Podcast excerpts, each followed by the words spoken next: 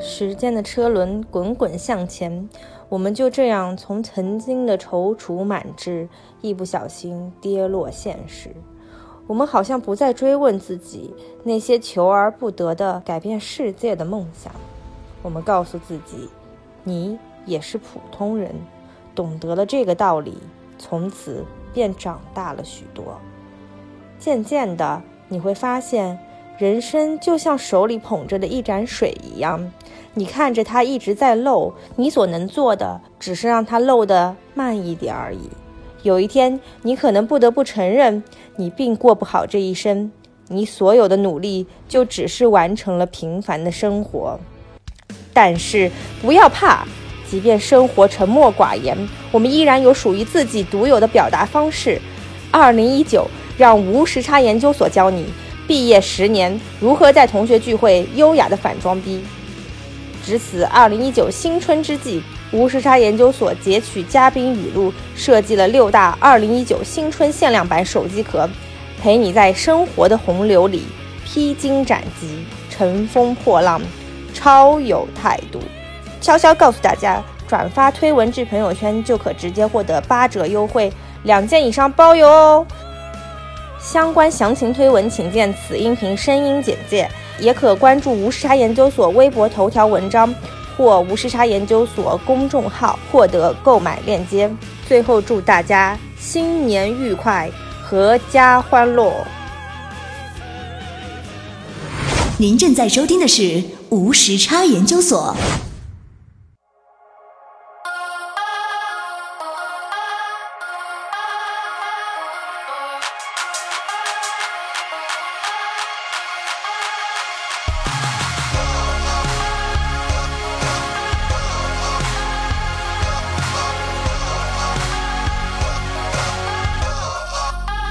Hello，大家好，这里是无时差研究所，我是可可。大家好，我是爱谁谁。今天我们有点丧， 也没 有了，是最近都好丧，也没有。其其实就是最近就是因为很多朋友都从美国回国了嗯嘛，然后都回来了，嗯然后所以今天有一个人又被我抓过来了，然后是这个回我国们的放原假对吧古古老的家。啊、对对，我回叫国换签证，对我，是维纳萨。古老嘉宾，什么你是 Vanessa 不行，Vanessa 这个名号不能被你用，啊那会被那盗那用。我之前看是你克洛伊， 克洛伊你配啊呀、我是克洛你伊。你今天就是讲话稍微那个就是低沉一点，因为我们在这个食堂里面有回忆。嗯对 OK，嗯介绍一下你们这个录音环境如此的特对我别们。现在就是在一个大学，中国某大学的中国食堂某大里学的食堂里，对，对然后空无一人的食堂落满了灰尘。因为是寒假的时候，大家全都回家过年了。对对对，只有这个进城打工、进进城打务工的人小张员小张、小对柯小柯小进柯、城务工小柯柯，还有这个 由由于签证被查而滞留北京滞留北京的克洛伊， 再次你不要瞎盗用别人名字，好，大家好，那个就是 Kennis 曲啊 Kennis ，Kennis 曲又来了。 对的，时隔暌违好多期之后，对当时那个谁，就 Candice 曲回来的时候，我我约了一次饭，我觉得还是一个充满灵灵性和就是就是活力的小姑娘，嗯 然后只是被签证这件事情压弯了腰。在最近这件事情到底是因为什么原因呢？不知道是什么原因。就是所有人都纷纷被拆。对，周围很多人都被 check，然后他都滞留个一嗯两个你要月。不要给就是听众朋友们稍微解释一下什么叫做被 check？嗯 OK，就可是嗯以简单介绍一下这个 mechanism 是什么？就是在美国工作呢，你需要每年回国来续签一次你的工作签证，然后续签工作签证的时候，就有可能会被发一个黄条，面试的时候叫，然后那个就写着你要经历 administrative processing，行政哟处理。很熟悉然后嘛？你经过行政处理的话，就是这个会，呃，平均三到四周，然后高达六十天都是有可能的这个时期。啊然后他并不会告诉你具体原因，然后也不会告诉你呃，就是具体时间，就是你就要一直等。然后在六十天之前，你都没有办法去联系大使馆，联系大使馆也没有用，你可以通过打电话、发邮件，然后都是很公式化的回复。所以大家就只能默默的等了。这样的话就会打乱很多人的行程，比如说飞机白订啊，工作做不了，而且很多人他面临们着被辞退的危险。对面临着被退辞退的危险，而且很多人的工作是没有办法在远程在中国工作的，就比如说进行一些数据啊、分析啊上面这些活都是还有 Database 码农都干不了，因为你没有办法接触。国外连上国外的数据库，用 VPN 也不行，所以这个其实还是蛮耽误事情的。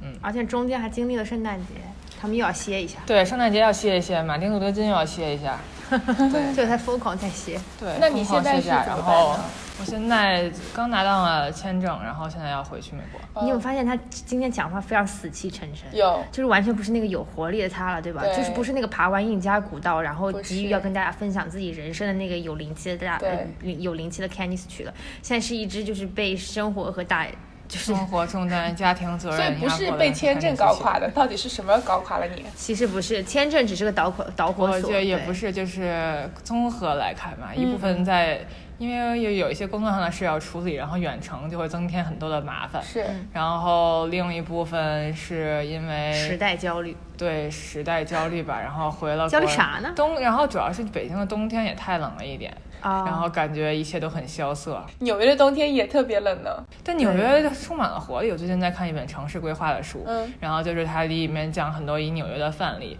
然后我觉得北京简直就是超大的反例。北京来说就是尺度非常的嗯大，就是就是每个呃就每一个楼都建得非常广，路非常宽，然后饼摊得非常开，对然后密度又很又不是很高，因为楼和楼之间的密度其实没有那么高，你的因为路很宽广嘛，嗯然后起然后容积率是很高的，每一幢楼里面都有很多很多的人是，然后这样，但是这些人他们的用途又很单一，比如说大量的 CBD 城区，然后他们嗯基本上到了晚上那块儿就没有人了，就像金融街那一对，太带，太分区了，我觉对，得太分区了，功能特别单一，对，功能性很单一，导致对同就是这一片区域同一时间段，呃，可以使用的用途非常的。单非常的单一，然后来这里的人群也会很单一，对然后并然后就是导致这个城市的活力也很下降，然后包括之前外迁人口都导就是进一步加剧了这个问题，嗯所以我觉得就是回到这儿之后觉得啊、天哪，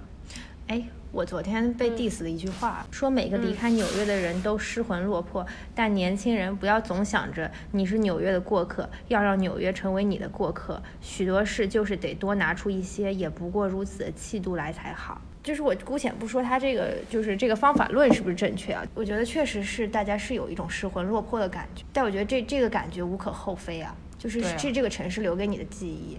是这个城市和这个城市的一群人留给你的记忆。而且我是觉得说，就是我离开纽约之后，因为也是在思考到底，呃，我喜欢纽约什么哎嘛，然后得出了一个想法是多元性，人的多元性。嗯嗯后来也觉得，就是它不只是人的多元性，它也是这个城市的对整个的建设和历史导致它非常的有活力。嗯。然后就像就像刚才我说的用途化，纽约的每一个街区，它的用途都是非常多元的。比如说商店旁，就是商店旁边就是有一个文化中心，有一个 theater，有一个剧院，有或者有演出中心，演出中心旁边就会带来更多的对餐馆来盈利，餐馆旁边就会有卖小商小贩，然后导致每个街区都是非常有活力的，而且有上班下班，然后晚上又有游客，然后有就是这个城市之间的互动是非常好的，非常良性的。嗯，我觉得这个你生活在这样一个环境的时候，你作为一个个人，你也会觉得整个是很生机勃勃的。嗯是嗯我觉得这一点是不能说我只是我离开纽约我就应该潇洒的，就是就就对觉得我应该从就让纽约成为我的过客。对，我觉得你潇要洒客走观的开去对承认每一个城市和每个城市的不同，但只嗯是可能你人生有不同的阶段，有不同的优先 priority，你可能就需要做出些是牺牲吧。不过说到那个城市规划，我觉得我非常能 relate。我不是搬到这个新住的地方也大半年了嘛，然后今天往回家走的时候，突然留意到说，哎，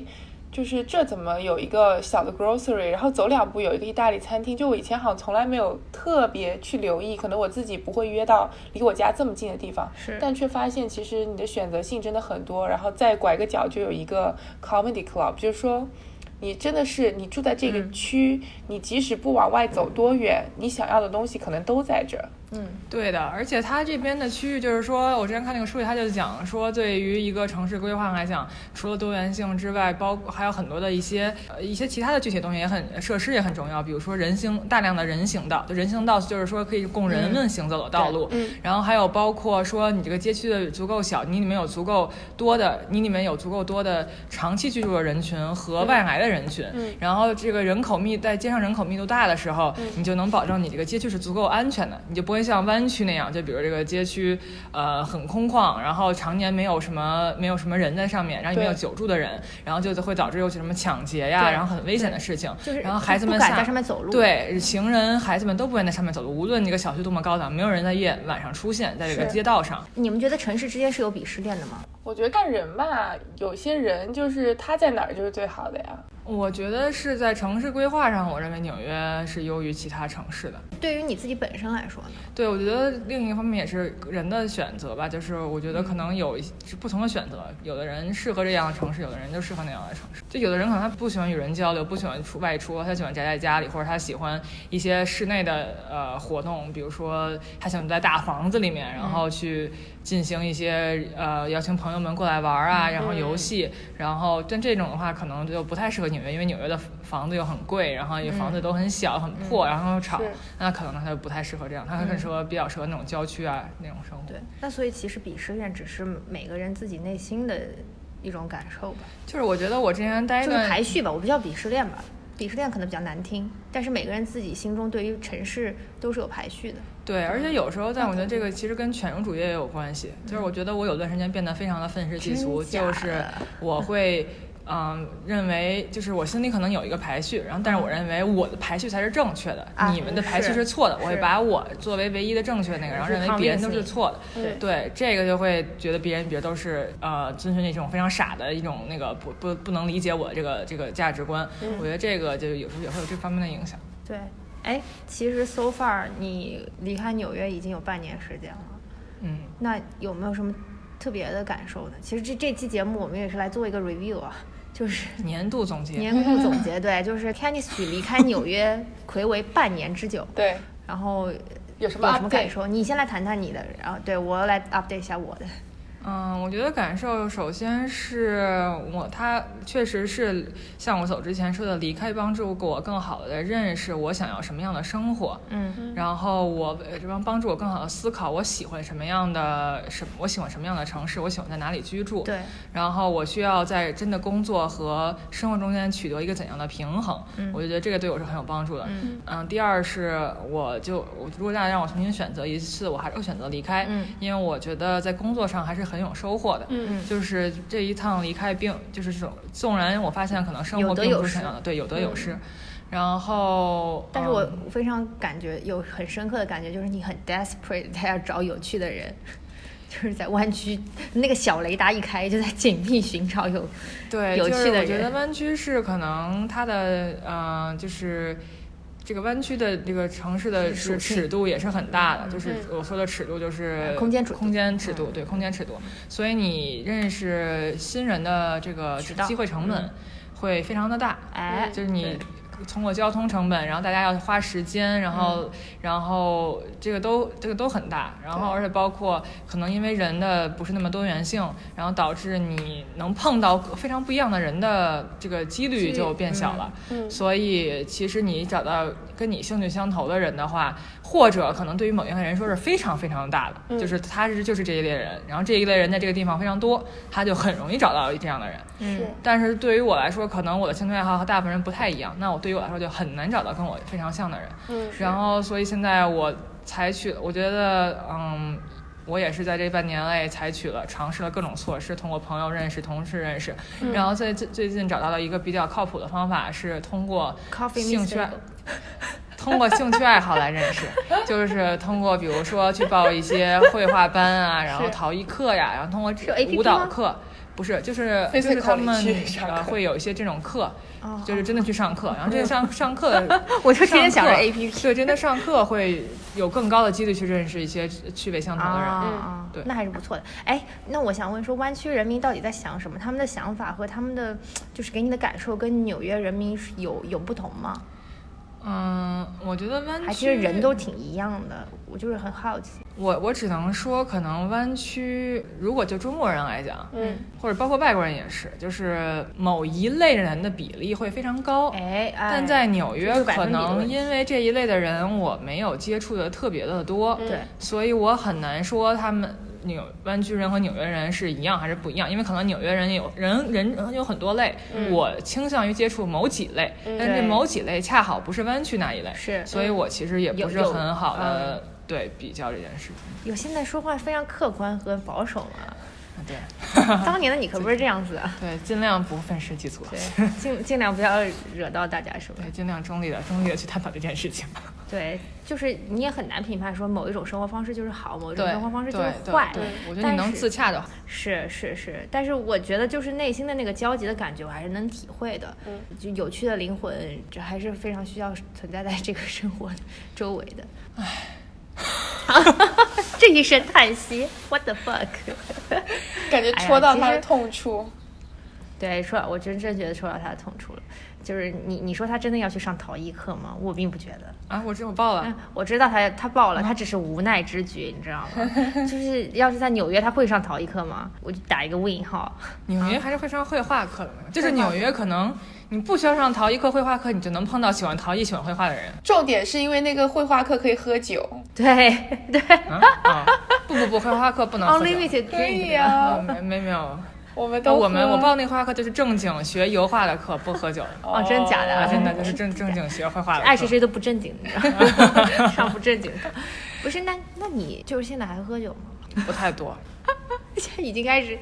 茶叶是对，现茶在是我吧？过保着温养生的生活，保温杯瓶茶叶对茶保，温杯喝那个大枣泡枸杞。为什么呢？这个在主要是现在现在湾是要区倒没有是吧嗯一个喝酒的氛围吧。我觉得我不是那种特别喜欢一个人独酌的那种啊是对人，所以我喜欢喝跟奶茶的氛围有，对，喝奶茶氛围有，大家一是开车，大晚上开车不能喝酒，然后对另外一个是大家喝起酒来，大家很多人对酒有些抗拒，就是我不知道，也有可能有些人是抗拒，有些人是因为选择一种更健康、更呃更健康的生活方式，那选择不喝酒，嗯有很多人这样的，然后还有一部分是就大家喝了酒也没话聊，所以就不喝不怎么喝。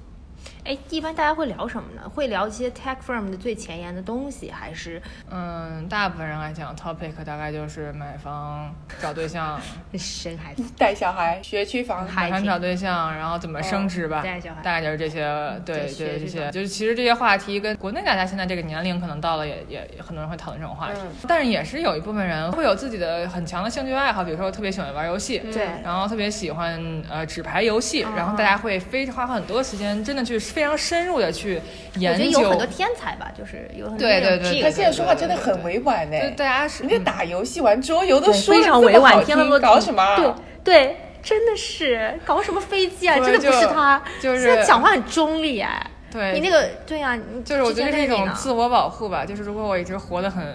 觉得我们这样是对的，只有这种是有趣的，就活得太痛苦了在那边。哎，我最近老是被说这件事儿，对，可以来讲一讲怎么了？就是说说我就是嗯，就是讲话太嚣张，然后就是因为我觉得我嗯在纽约，就是我我不管怎么讲话嚣张啊，然后我就是呃就是做人特别的那个张扬啊，但是好像也没有遭受到太多的对 diss，你这是在工作中还是生活中？就不管工作还是生活，就包括爱谁谁，他在就是我我觉得我举个例子，就是嗯爱谁谁他直接在会上怼别人指或者怎么样之类的，哎有吗？有的吧，嗯我也不就是知道哎反正、就是、可能有吧就是反正就是就是可能你做自己的的时候，那个感觉很舒服，然后也并没有遭受到太多的那些冷冷嘲热讽或者怎么样，我就不知道是不是别人背地里会这么说你，但是、但至少就是你你可以活得非常自我，然后但。就是也也不会成为你生活太多的羁绊。回了国之后，我就逐渐发现，其实他们跟我说，就是人人精还是挺多的。嗯然后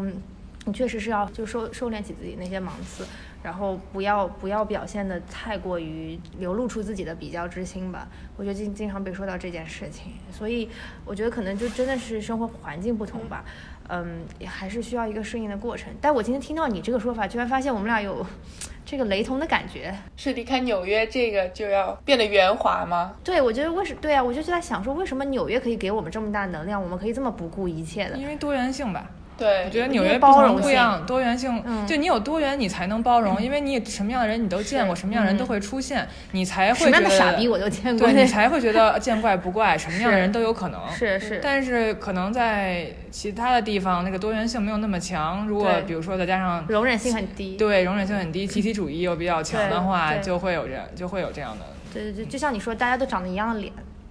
对，就是大家喜欢的兴趣爱好都一样，然后你这时候跳出来 说，哎，我喜欢干那个，哎老娘喜欢喝酒，对人家我说喜什么鬼？对，人家就会觉得 说你好哇，奇你好装逼啊，怪哦哇，对你你到怎底在么这么干嘛？疯对对对你说我在思考地球和宇宙，你说你到底在干嘛？对，人家就说要不要哇去你买大房？家都会一般都会说哇，谈论的话题好高大上，然后就鸦雀无声。哦，但这句话其实是有鄙视在，就是是的其实是在 diss 你，是的对吧？嗯嗯，但是我就是听不出来，你知道吗？就是别人会说，哎呀，你高大上，你带从纽约带回来的东西怎么怎么样？然后我想说，嗯，老娘就是从纽约回来的， 然后就听不出来，你知道吗？然 后就就又被说说你连这种话都听不出来，所以最近还是一个在适应的过程吧。我觉得就是，嗯，城市的本身也让你有一些需要磨平自己棱角和这个城市去吻合的地方。嗯对的就像那个齿齿轮的齿口嘛，嗯就是你是不断的。你要它运转起来，你还是要不断的去调整自己的角度去磨合的。嗯哎，这是一件没有办法的事情。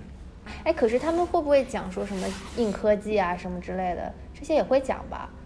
要不然那些创造力是哪儿出来的呢？哎，湾区在我眼里是一个 very creative 的地方哎。我觉得始始终那一就可能只是 top one percent，对，你哦去接触到那 top one percent 的引导这个世界，概率并没有那么大。嗯，你接触到了吗？我接触到过一些，那人那些人真的是很有嗯他们有梦自己的想，圈子嗯很有热情。然后他们不会浪费这么多时间在这些琐碎上面，他们真的是特别特别特别的有一个很好的愿景，说我要实现一样什么样的东西，然后我要为此做拼尽一切做出努力。嗯就那个还是很那种热情，还是很带动人的。嗯所以我觉得可能曾经的硅谷。可能是这些人非常多的，就是对在比如说几十年前还没有变科技公司大部分占领硅谷的时候，哦这种人可能还是主流圈子，但是现在。你所说的硅谷是科技精英一种创业热潮，这些人可能你只能在比如说斯坦福的创经创业课或者那种叫什么 YC YC Club，、啊就是 YC club，呃 Y incubation， Combinator，对对对对那个是叫什么 Incubator incubator 孵化器嗯对那个孵化器去见到这些人，或者在一些创业的一些论坛上，可能能见到这样的嗯人。大部分的大公司的人，他们很聪明，但是他们没有。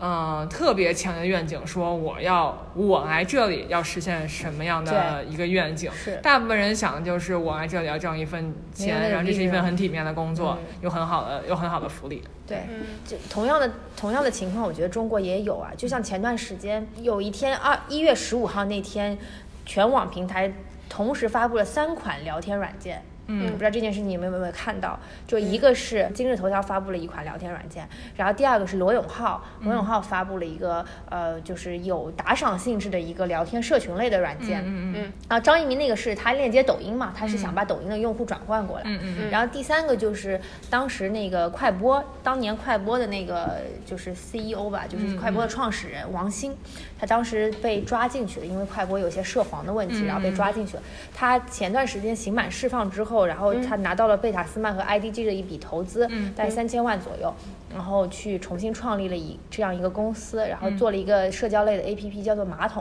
是一个是一个匿名社交软件。对，当时其实这三款 APP 出来之后，我觉得大家内心还是非常欣喜的，因为我们看到说，即便中国的互联网被腾讯、把阿里巴巴之类的垄断，但是。社交类的软件，大家就已经觉得没有办法做的，就是已经到头了。但是，但是依然能够看到说有有的还是依然会有这样的 A P P 前赴后继。你不论它是死是是生，但是至少这个社会还是认为说，即便是被垄断成这个样子，然后已经插不进去一根针了，还是会依然会有很多人愿意去呃去做新的尝试，去分一杯羹。虽然结果很惨烈啊，就是好像据说当时罗永浩和那个王兴的那个 APP 上线，呃，几个小时之后就被腾讯大魔王全网封杀了，然后包括 ISO 的那个就是 APP 的下载界面也也直接被强行下架了。嗯，有有一些悲哀吧，但是至少就是这个社会需要很多的这样的人存在，因为我们都知道这个经济学理理论嘛，这个。寡寡头，哎，呃，嗯寡头就是垄断寡头垄断和这个多头竞争，肯定是多头竞争是最好的一个结果。对，腾讯一家独大肯定不是最好的这个方式，所以这件事情也倒逼腾讯的那个呃，就是微信的设计师，他叫张小龙，张小龙也在反思说，微信如果他再重新设计微信的话，他应该怎么做？然后微信要应该要做怎么样的改良？就你我我觉得你你可以想象吗？就是未未来的。呃，某一天会不会出现一个 A P P，然后这个 A P P 能够完全颠覆微信的存在，就像微信当年颠覆了 Q Q 一样，就像微信当年颠覆了 Line、WhatsApp，然后那些就是曾经试图进入中国市场的那些 A P P 一样。我觉得就我我还是很期待有这样一天出现吧，就是给人一种全新的生活方式。嗯，对。 But I've got high hopes.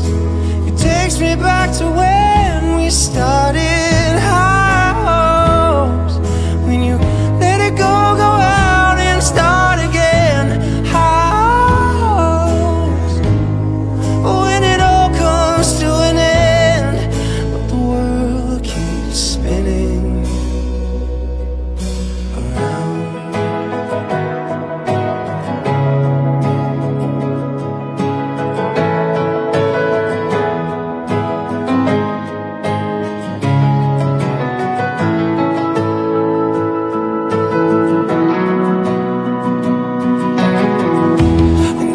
dreams I meet the ghosts of all the people who have come and gone. Memories, they seem to show up so quick, but they leave you far too soon. Naive, I was just staring at the bed. Oh,